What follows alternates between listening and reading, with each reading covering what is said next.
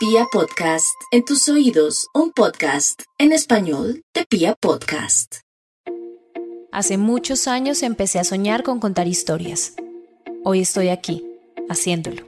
Soy Alejandra Quintero Nonsoque. Bienvenidos a Dream Girl, un espacio de Pia Podcast para entender que los sueños siempre se hacen realidad.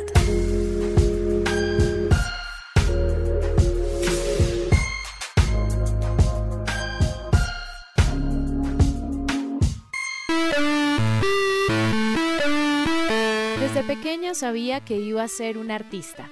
A los ocho meses modeló por primera vez y su familia siempre la ha apoyado. Modelo, empresaria, DJ y publicista. Ha trabajado muy fuerte en la consolidación de su propia marca. Hoy tenemos con nosotros a una de las mujeres más reconocidas de nuestro país, la Dream Girl colombiana, Natalia París. Nati París en la casa, House Music, para que tú lo sepas. Con esto que dice, es trampa el baile.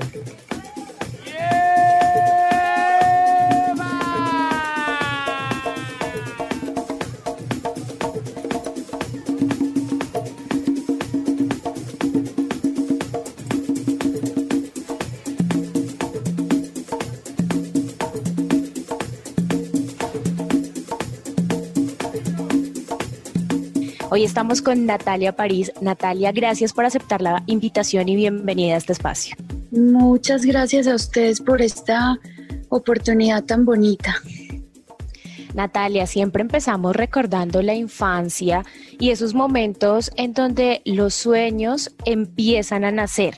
Cuando estabas pequeñita, ¿qué soñabas ser? ¿Qué querías ser cuando fueras grande? Yo desde muy pequeñita sentía que era un artista. Mm, Me gustaba mucho tocar piano, me gustaba mucho mm, crear obras de teatro con mis amigos, con mis primos. Me gustaba mucho el dinero porque cobraba la boleta de esas obras de teatro familiares. Siempre tenía esa, esa vena mm, artística y, empresaria. ¿Y en tu familia siempre apoyaron esa vena artística o en algún momento te dijeron, vea, por ese lado no, mejor váyase por otro? No, siempre, y yo creo que es, tengo una familia muy musical.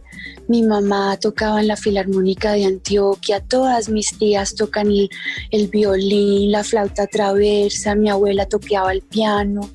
Entonces esa decisión de ser un artista pues fue también muy impulsada por mi familia. Natalia, tú creces en una familia en donde tenemos una imagen de mamá, papá. Tu mamá se encargó de esa crianza y se encargó de ese acompañamiento en tu vida. ¿Qué significa tu mamá para ti? Mi mamá eh, ha sido toda la vida un polo a tierra, mm, abogada, muy estricta, muy estricta con mi hermanito y conmigo. Entonces, toda esa adolescencia, toda esa niñez siempre fue muy alcahueta en el sentido de que nos metían a clases de música, clases de baile, a clases de teatro, pero al mismo tiempo nos exigía muchísimo pues cumplir con, con las tareas del colegio y luego la universidad. A mi mamá le tocó literar ser mamá y papá. ¿Y qué tan exigente es tu mamá y ha sido contigo en la vida? Exagerado. Ahorita mi hermanito y yo nos reímos mucho y se la montamos un poco a mi mamá porque sigue siendo así. De esas mujeres, imagínate una Virgo, mm, abogada, eh, tiene todo planeado, tiene todo, hace todas las cosas perfectamente calculados. Y pues sí tenemos esa influencia todavía de una mujer que hasta ahora ha sido una guía impresionante para todos porque yo he sido muy hippie, muy artista y ella ha sido esa mujer que me ha hecho ahorrar, que me ha hecho pagar mis impuestos, que me ha hecho tener una contabilidad clara, ordenada. ¿Me entiendes? Es como un, ese, ese lado contrario de uno muy necesario, ha sido muy necesaria en, en- en mi vida y en mi carrera. Y si piensas en este momento en todas esas enseñanzas que le dejan a uno los papás, ¿cuál puede ser la más importante o la que más te ha repetido tu mamá en la vida? Pues se me viene a la cabeza inmediatamente el consejo que me daba desde chiquita y me decía, Natalia, usted tiene que ser una mujer independiente en todos los sentidos, económicamente, nunca dependa de un hombre. y eso sí nos hizo, nos hizo tener ese sentido de, de independencia que valoro increíble. Siento que es algo necesario para la independencia, es importantísima. Nos estabas hablando también de tu hermanito. Él es como la figura paterna de esa relación. ¿Qué significa para ti tu hermano Tomás en tu vida? Mi hermanito nació cuando yo tenía cinco años y efectivamente, aunque era menor, siempre se creyó mmm, como esa figura paterna que nunca tuve. Entonces se vuelve una especie de de, pues, de apoyo, de guía. Estaba ahí Tommy acompañándome en algunos viajes cuando empecé en el modelaje y mi mamá le daba mucho temor mandarme bien sola a México, por ejemplo, me decía, listo, vas, pero con Tomás. Entonces ha sido Tomás y mi mamá una, una familia muy chiquita, pero muy comprometida conmigo. El modelaje empieza también muy pronto en tu vida. Eh, por ahí estábamos viendo que hay incluso una campaña en pañales, fotos a blanco y negro. ¿A los cuántos años eh, er, empiezas a ser consciente de que quieres ser modelo y que eso es lo que vas a hacer con tu vida? Mm, literal, empecé mi carrera de modelaje en pañales, hacía campañas de pañales, luego hacía campaña de ropa infantil, luego hacía, así fui en todas mis etapas, en la niñez, en la adolescencia, ya cuando me volví una mujer, ya hacía comerciales de, pues más de mujer, cristal oro y campañas de, de vestidos de baño, de ropa interior. Creo que, mira, ese dicho cuando, cuando, que dice que cuando, cuando valoras lo que tienes cuando crees que lo pierdes. En algún momento de mi muy temprana, estaba yo muy pequeña y tuve mi primer escándalo en la televisión. Mm, obviamente tenía unos 19, unos 20 años, mm, muy, muy inexperta de la vida y no sabía cómo manejar tanta fama en ese momento. Y entonces en ese primer escándalo yo dije, mierda, ya, mi carrera hasta acá llegó, imagínate. en ese momento fue cuando yo más valoré y más me apegué a que mi carrera era una carrera, una carrera que había que darle el, el, valor que se merecía. Y desde ese momento hasta el día de hoy quise ser la más profesional, quise ser, quise dar más de lo que me pedían mis clientes y pues creo que lo he conseguido con mucha conciencia, con mucho, con mucho amor por, por ese profesionalismo que, que empecé a tener desde esos 20 años. Ese profesionalismo también, pues obviamente te ha llevado a ser imagen de una cantidad de marcas, a convertirte en un ícono del modelaje, no solamente en Colombia, sino en muchos lugares del mundo, pero también te llevó a una independencia económica muy pequeña. Empezabas contándonos que tu mamá siempre te decía eso. ¿Qué significó para ti eso? Ser joven, ser independiente, poder tener recursos, poder tomar sus propias decisiones. Pues mira, nos han educado a nosotros a no, a no darle el valor al dinero eh, y a no sentirnos merecedores del dinero, la religión, la sociedad. Yo opino todo lo contrario, yo opino que el dinero es una herramienta que, que nos da muchísima libertad, es delicioso. Es delicioso tener una independencia económica, y, desde tan temprana edad porque da una especie de seguridad toda la vida. eso es lo que he sentido, mucha seguridad y sobre todo que es el dinero que tú mismo, tú mismo eres capaz de conseguir. Se siente, se siente muy rico, se siente una seguridad deliciosa. Además, conseguirlo con tu talento, con tu trabajo y con esa carrera que fuiste forjando también paso a paso. Si te pones a pensar en esos inicios, eh, alguna campaña, algún trabajo que se te venga a la cabeza por alguna situación especial que te haya dejado algo para la vida. Todo lo que he hecho en mi carrera me ha dejado cosas divinas. Me ha dejado primero gente que llevo 20 años con esas amistades que han perdurado en el tiempo. Los diseñadores, la gente de producción, se van volviendo tu entorno y entonces se convierten en tus verdaderos amigos.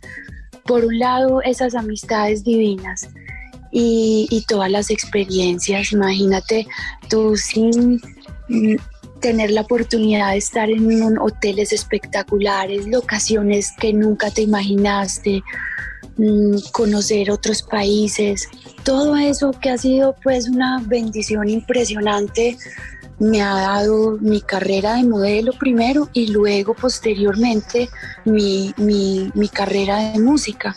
Natalia, en esta familia paisa tradicional, conservadora, mamá y hermanos siempre presentes en algún momento, ¿no estuvieron de acuerdo con algo que has hecho dentro de tu carrera? Sí, claro, sobre todo cuando estaba más chiquita y ya me ya pasé de ser una niña y me convertí en una mujer, entonces ya las campañas empezaron a ser diferentes, ya no hacía cosas de niña, ya me llamaban para hacer campañas de ropa interior, más grandecita me llegó mi primera portada de la revista Soho, que pues eso fue como un, como un escándalo en mi casa.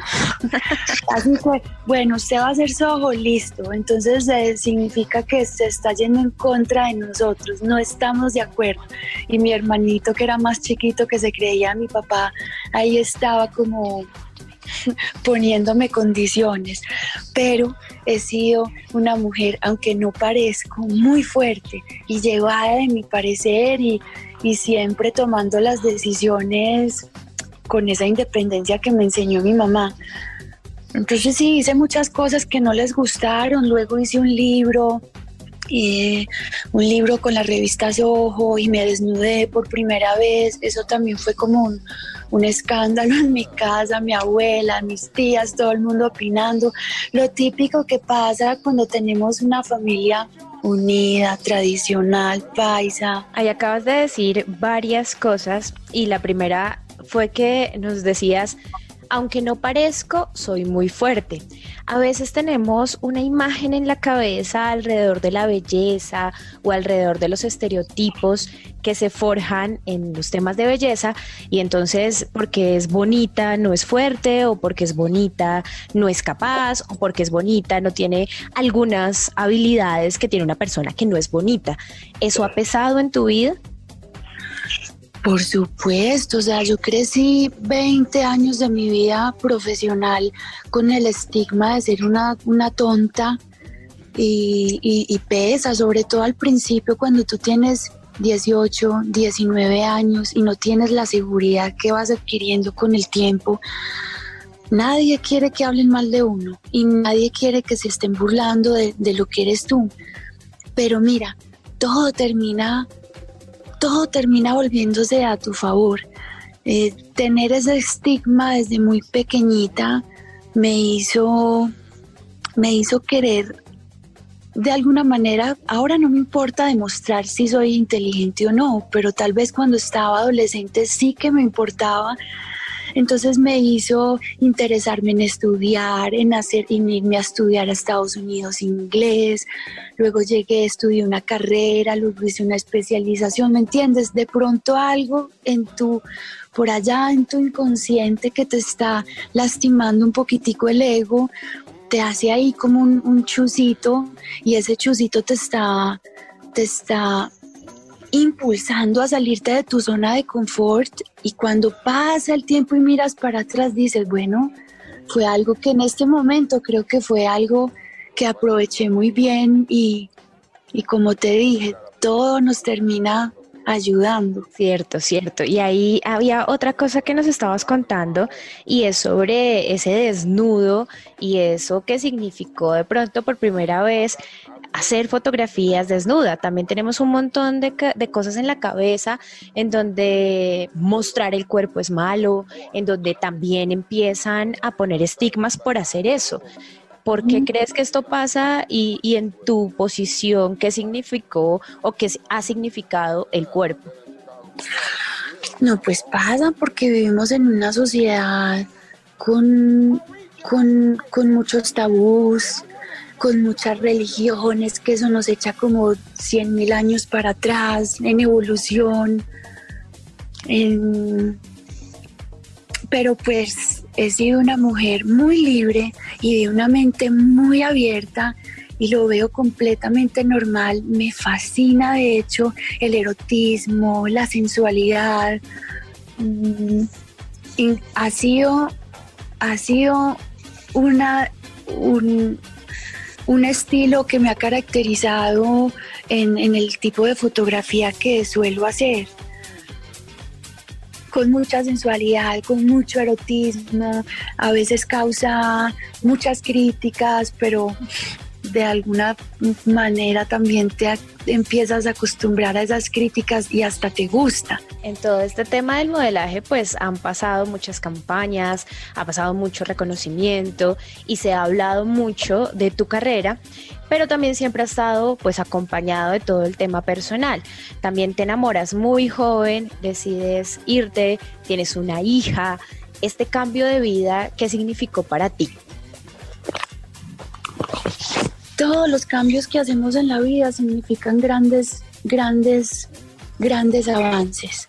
Imagínate una niña que pues tenía unos 23, 24 años y me enamoré y quedé en embarazo y, salirte de tu casa donde todavía eras considerada una niña y tú también te considerabas a ti misma una niña, hacer ese cambio así fue como un, como un, como un salto cuántico porque maduras, creces, ahí sí empiezas a conocer otro, otro, otro lado de la vida. Evolución, todo nos enseña, todo nos va mejorando, hasta los errores que cometemos. Mm, de nada me arrepiento y antes agradezco todas las cosas que he vivido porque me han, me han hecho la mujer que soy ahora. De esta relación y de estas decisiones nace Mariana. ¿Cómo es esa relación de mamá entre Natalia y Mariana? Lo, lo, más lindo que he hecho en mi vida, mi mayor contrato, la cosa más espectacular que me ha salido ha sido tener a Mariana, mi hija. Es una hija encantadora, es una mujer divina. Y, yo, pues cuando recién tuve a Mariana era yo como una niñita, no estaba tan chiquita, yo tenía como unos ya 25 años, pero sí era muy chiquita, venía de Medellín, no había salido de mi casa, era una niña cargando otra niñita. Y así me tocó enfrentar la vida. Al, año ya era una mamá soltera y me fui sola a vivir a Estados Unidos. Eh, iba a los castings de modelaje con Mariana así en, una, en un morralito de esos que se cuelgan en la espalda. Y así, inseparables, mamá soltera pero guerrera como nos ha tocado a muchísimas mujeres de Colombia. Y delicioso, no me quejo, me encanta ser mamá soltera, es lo que me ha tocado vivir y, no siento que necesito matrimonio ni casarme. Realmente eso que nos metieron a Tomás y a mí desde chiquitos de ser independientes lo tomamos muy en serio y siento que es una ventaja tener esa, esa independencia. Aquí se repite un poco el patrón también de tu vida, porque tu mamá mamá soltera, luego te toca a ti también enfrentarlo y lo enfrentas de una muy buena forma y te conviertes también en el ejemplo de tu hija. Pues hablando un poquito de cosas extrañas que pasan en la vida, eso me hizo ese hecho que es una casualidad increíble porque mi papá se muere exactamente cuando yo cumplía los, el día que yo cumplía los ocho meses. Ocho meses. Y el día que Mariana cumplió ocho meses, ese mismo día también se le murió su papá. Fue, eh, fue algo que me hizo desde hace, desde que Mariana nació, hace ya 19 años, cuestionarme esas cosas que pasan extrañas en la vida, como ir un poco más allá, meterme en, temas mm, esotéricos, eh, la metafísica, la espiritualidad, eh, tratando de encontrar eso que no es casualidad, es algo que, que fue extraño. Y entonces eso también, ese suceso y algunos otros no tan importantes me han hecho desde, desde esa época tener mucha curiosidad por esa parte espiritual. Esa parte espiritual también es importante en tu vida y también la tienes en cuenta en el día a día. Muy importante. Mm, es algo que nos deberían enseñar desde chiquitos en el colegio, mm, que no es religión, que es todo lo contrario a la religión que nos llena de, de de culpas y de dudas y nos hace no ser merecedores de, las cosas materiales o de la felicidad. No me gusta ninguna religión. En cambio, esa conexión espiritual contigo mismo, mm, la meditación, por ejemplo, la tengo metida desde hace mucho tiempo en mi vida y siento de verdad que ha sido lo que me ha hecho tener éxito, mm, sortear las cosas que van pasando por la vida. Muy importante estar conectado. Natalia, pues la vida te, te, convierte también en mamá soltera y en algún momento sentiste que tu hija podía ser como un limitante o algo que no te permitiera continuar con tus sueños y con lo que querías hacer en la vida? Yo creo que esa, esa pregunta nos la hacemos las mujeres antes de, tener un hijo, porque uno siempre tiene planes, el estudio, la universidad o, viajes o tus sueños. Mm, yo no tuve tiempo de hacerme esa pregunta porque tampoco planeé a mi hija, quedé en embarazo así como sin planearlo. y, inmediatamente me enamoré tanto de la idea de ser mamá y te lo digo sinceramente, me, he ido, no sé, a hacer comerciales y en Estados Unidos, por ejemplo, allá tú no tienes la facilidad de tener una nana como acá en Colombia, ni una empleada del servicio como acá. Eh, me tocaba con ella mm, arreglar mi casa, lavar los platos y salir a hacer casting. Y cuando estaba haciendo los comerciales con Mariana a un ladito en el cochecito, y así toda la vida y no ha sido un impedimento, al contrario ha sido algo que me ha hecho sentir una compañía que nunca está solo, es una sensación divina, puro amor y nada de, freno de nada. ¿Y Mariana también se inclina por el lado artístico o por dónde va ella? Sí, Mariana sacó ese don que tenía mi abuela, canta espectacular, baila divino, es una artista si te pones a pensar en esa enseñanza que quieres dejarle a tu hija, ¿qué sería lo más importante de, ese mensaje de mamá hacia Mariana? Mm, hay tantas cosas por aprender. Un, solo mensaje eh, sería muy poquito.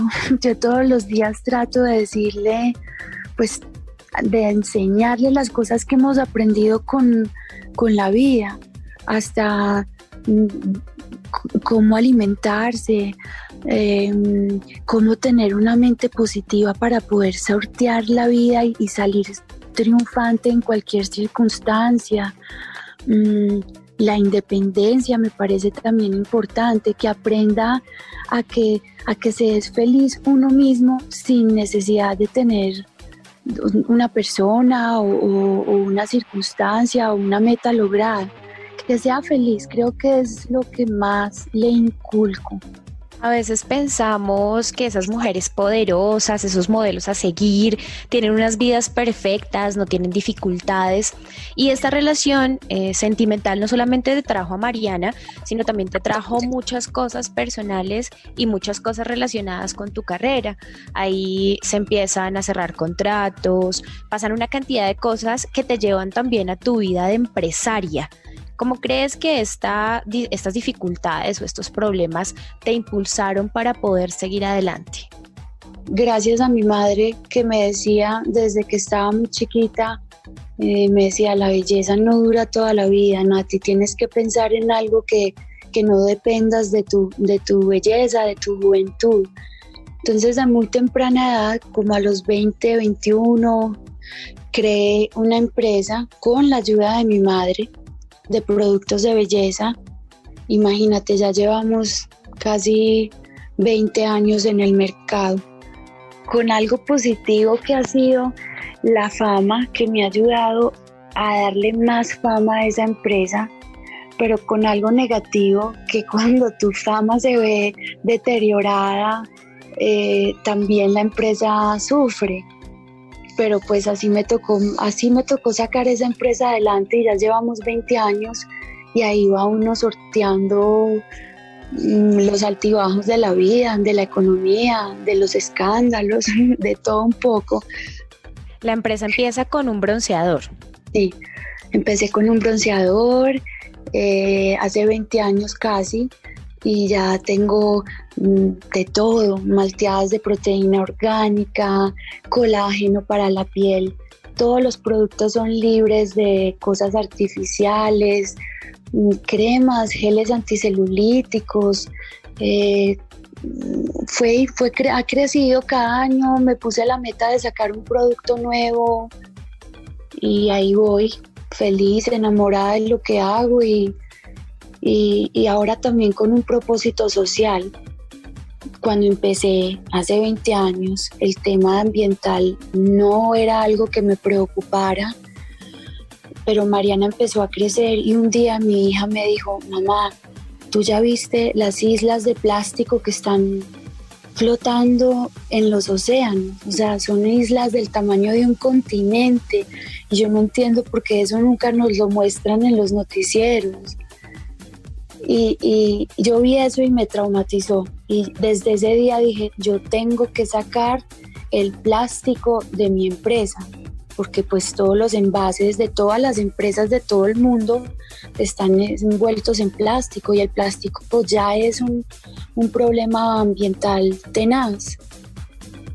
Entonces esa empresa ha pasado por todos esos altibajos, ahí va creciendo, ahora tiene ese paso de cambiarnos a productos biodegradables.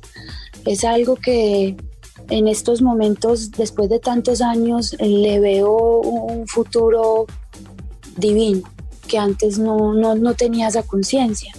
¿Qué tan difícil es ser empresario en Colombia? Pues es difícil si uno dice que es difícil. Eh, si uno se acostumbra a que en la vida no todo es regalado, que hay que trabajar, que hay que a veces sacrificar algunas cosas, pero que es parte de la vida, lo ves por el lado positivo y, y no es difícil. Difícil es solo si uno piensa que, que lo es.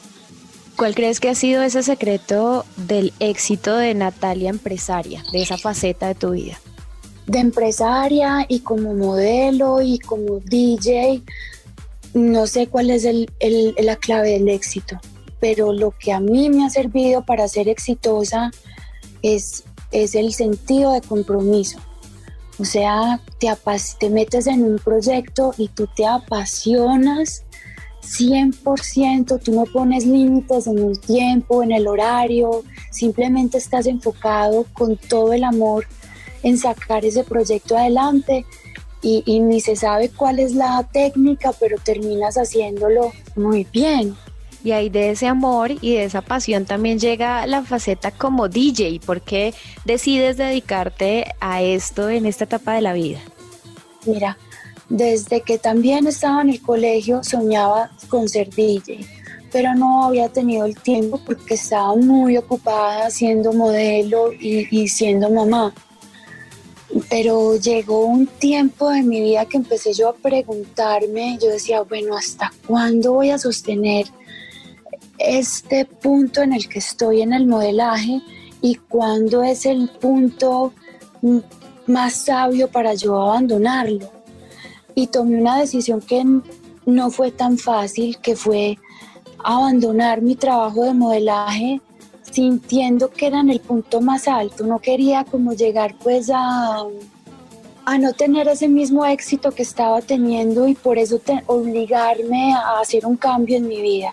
Quise, quise dejarlo en un punto top y eso fue hace unos siete años y entonces dije, bueno, ¿y ahora qué voy a hacer? Bueno, ahora sí que voy a hacer lo que quiero en mi vida. Quiero ser DJ y pues eso es lo que estoy haciendo ahora. La música es una de tus pasiones. Es una pasión familiar, un amor incluso más grande que todo lo que he hecho en mi carrera como modelo. Realmente después de tantos años encontré verdaderamente mi vocación Excelente, Natalia. También dentro de todo, dentro de todo lo que has hecho, estudias publicidad, que también apoya a todo eso que estás realizando, pero te convertiste en una marca. Eres una marca para todos los colombianos que tiene una cantidad de características. ¿Fuiste consciente de la construcción de esa marca personal? Pues, mira, tengo que ser muy sincera porque eh, yo no sé, yo vivo a veces como en otro planeta y no me daba cuenta mucho de todo lo que estaba pasando a mi alrededor. Incluso eh, cuando creé una empresa hace 20 años tampoco fue idea 100% mía, es mi mamá que ha estado muy presente mm, impulsándome y dándome muy buenas ideas. Mm, vamos tomando decisiones en la vida, pero también no puedo, no puedo darme todos los créditos. He tenido una familia que me ha hecho caer, que mejor dicho, yo nunca cae, he caído en cuenta tanto de la fama como a veces mi mamá me dice, pero mi hija, usted es Natalia París, usted no puede andar así con esa mochila de, de, de por ser, ¿me entiendes? Ella me ha hecho de pronto, de vez en cuando, caer un poco de, pues en, la posición en la que he estado en la vida, mm, porque yo sola no, no hubiera caído mucho en cuenta. Pues toda esta fama, toda esta trayectoria ha generado una cantidad de cosas, imitadores, chismes, comentarios, bullying, un montón de, cosas que han creado los medios de comunicación. Recientemente veía en tus redes sociales que incluso ahorita en cuarentena una emisora sacaba que había una fiesta clandestina contigo. ¿Cómo has podido manejar esto toda la vida alrededor de lo que se ha forjado, que a veces es verdad, que a veces es puro chisme del nombre de Natalia París? Bueno, muy, muy apurriada siempre por los medios de comunicación. O sea, por un lado, muy halagada, siempre me pusieron en, en pedestal, las notas cuando eran positivas siempre han sido las mejores, pero esa misma gente que se ha encargado de ponerte allá en un pedestal es la misma que te ha cogido y te ha vuelto nada tu, tu imagen. Antes era tenaz porque no existían las, las herramientas que tenemos ahora, Instagram, Facebook, eh, las redes sociales, antes no había.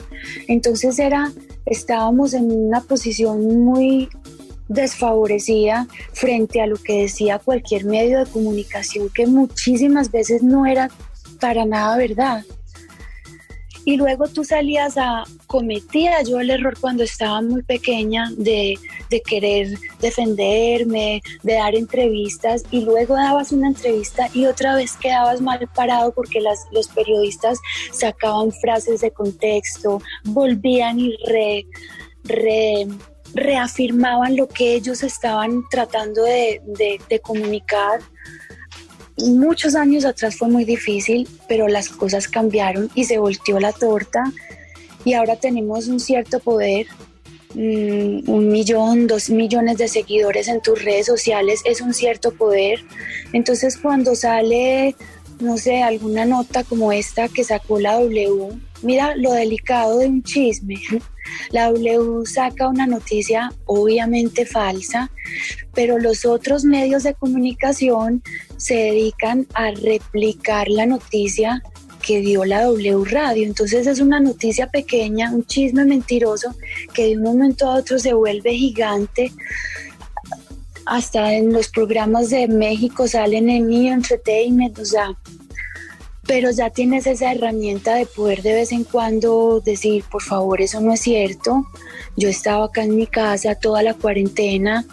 ¿Me entiendes? Es, es, es, es una herramienta nueva que tenemos para podernos defender. No hay que defenderse de todo.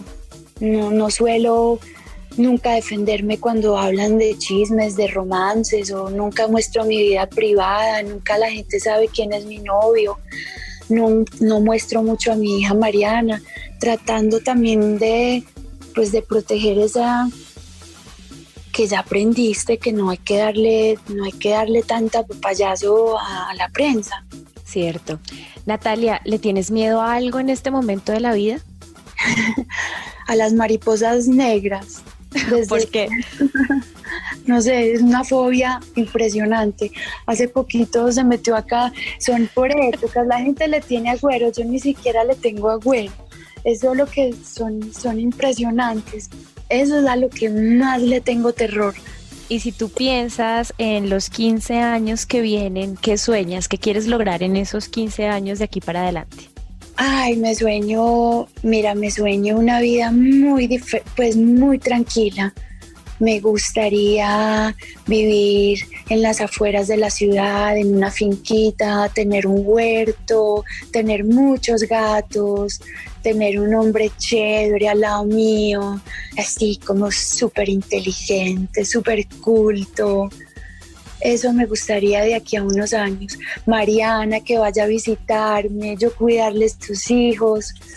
Como que uno ya se empieza a volver más simple y ya la vida superficial, tanto movimiento, tanta cosa, ya, ya no te llama tanto la atención. Y viendo en retrospectiva todo lo que ha pasado con tu vida, ¿crees que los sueños se hacen realidad? Claro que se hacen realidad. El paso número uno es crearlo en la cabeza. Y, y el paso número dos es, es, es creer que ya lo tienes. Mira, eso es algo que aprendí desde muy joven eh, con, la, con la espiritualidad y la metafísica y me lo creí tanto porque siento que es verdadero. Cada cosa que quiero lograr, yo simplemente hago una meditación y, y me visualizo que ya lo logré. Y así haces magia en tu vida y así consigues todo lo que quieres en tu vida.